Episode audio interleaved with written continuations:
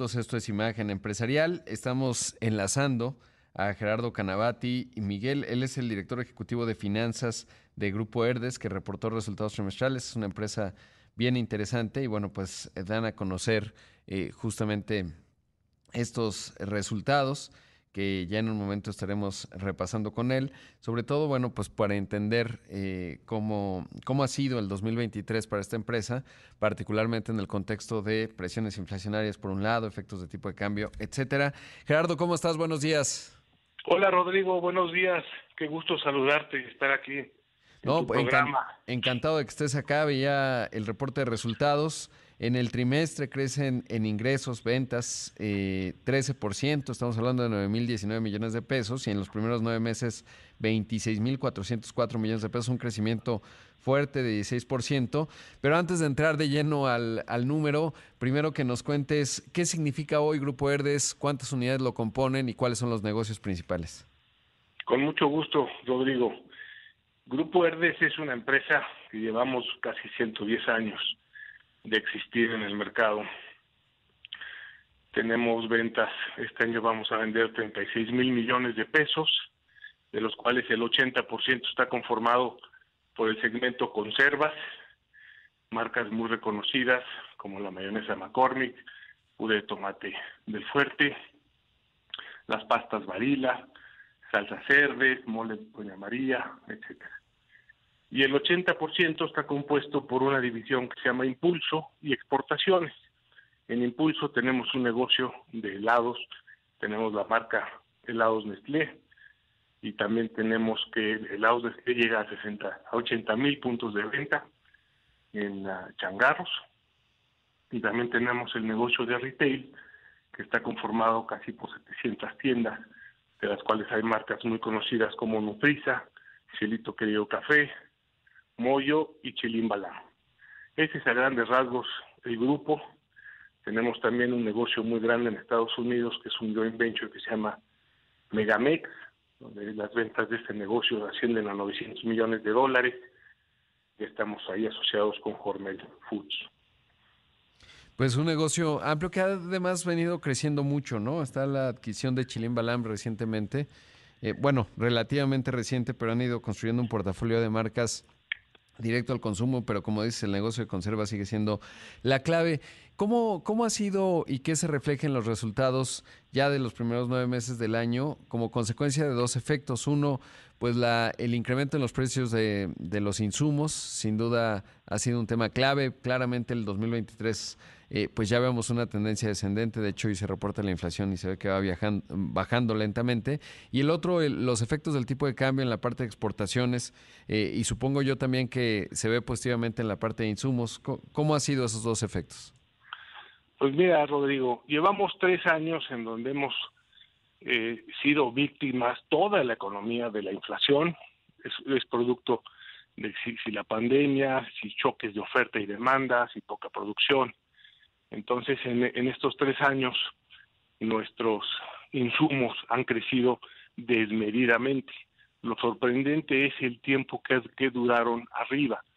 Los crecimientos en el precio de los insumos eran 20, 30% por año.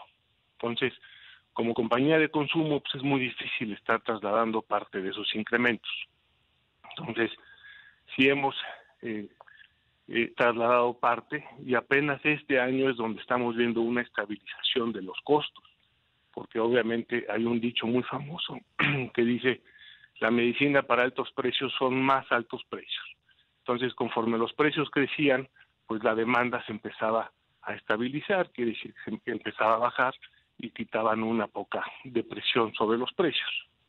Entonces, este año, el primer trimestre, vimos el consumo todavía muy fuerte, Pensamos que en el segundo trimestre los consumidores sentimos el impacto de la inflación y nos retrajimos en el consumo en términos generales, en lo que son alimentos y en lo que son artículos, porque también hay un efecto que le llaman los, los viajes de venganza, en donde estuvimos todo el mundo encerrado en la pandemia y este verano salimos a viajar, entonces hubo como un cambio en el consumo y eso hizo que el segundo trimestre los volúmenes en términos generales cayeran. Fue hasta este trimestre que ya vimos que se empezaron a estabilizar. Entonces, los crecimientos en volumen de este año contra el anterior han estado muy parejos. Quiere decir que la tendencia es positiva y estamos esperando que el cuarto trimestre, o sea, quiere decir de octubre a diciembre, tengamos un desempeño un poco más sólido en términos de volumen. Claro. No, interesantísimo. Y en, y en términos del efecto del tipo de cambio, ¿cómo les ha pegado? O sea, aquí veo los resultados, por pues ejemplo, en exportaciones, pero, pero supongo yo también que tienen mucho insumo de importación. Mira, la mitad de nuestros insumos están relacionados al dólar. Entonces, un dólar, un, un peso fuerte o un dólar débil nos beneficia porque la, la mitad de la materia prima la importamos de Estados Unidos. Claramente en la exportación sí te pega porque los mismos dólares que vendes valen menos pesos, pero en términos generales el tipo cambio nos beneficia en los márgenes brutos. Claro.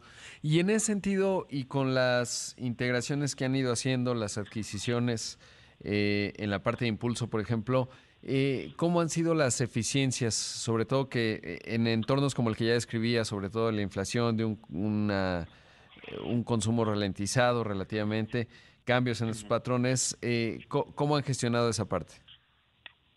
Mira, la parte de impulso, nosotros somos una compañía de marcas, tenemos un portafolio de marcas muy sólido a lo largo de todas las categorías y lo que adquirimos son marcas independientemente del canal en donde se comercialice. Entonces, para nosotros hay una línea muy delgada, muy nebulosa, digamos, entre los canales de distribución. Entonces, todas las marcas que hemos comprado en Impulso son marcas que tienen la capacidad de brincar a otros canales. Me explico. De venderse en una en unas tiendas, en centros comerciales, pues son marcas que pueden podemos hacer productos que podemos vender en autoservicio. Y ese es un poco el racional de nuestro portafolio de marcas. Incluso en el futuro habrá marcas que se exporten y que tengamos un portafolio de salsas, un portafolio de botanas que cruce los canales. Esas es un poco las sinergias que serían más de, de en la parte de venta y obviamente el tener un portafolio con tantas marcas en retail, pues te permite tener eficiencias en el gasto, en el gasto de administración, en el gasto de supervisión de tiendas, etcétera.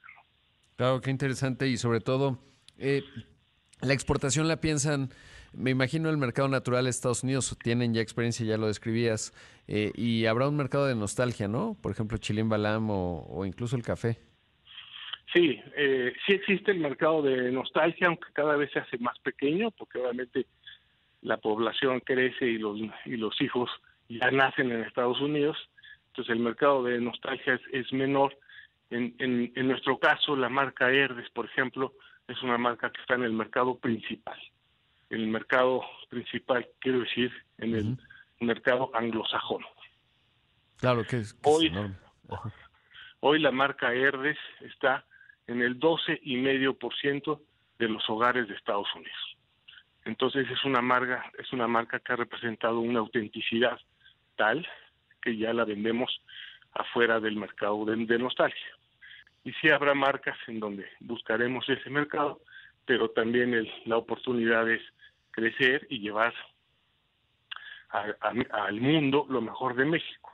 Entonces, vendemos en 17 países, claramente el mercado más grande es Estados Unidos y el 90% de nuestras exportaciones son para allá. no, bueno, y el 12% de participación es, es enorme, hablando de la mayor economía del planeta y, creciendo, supongo yo.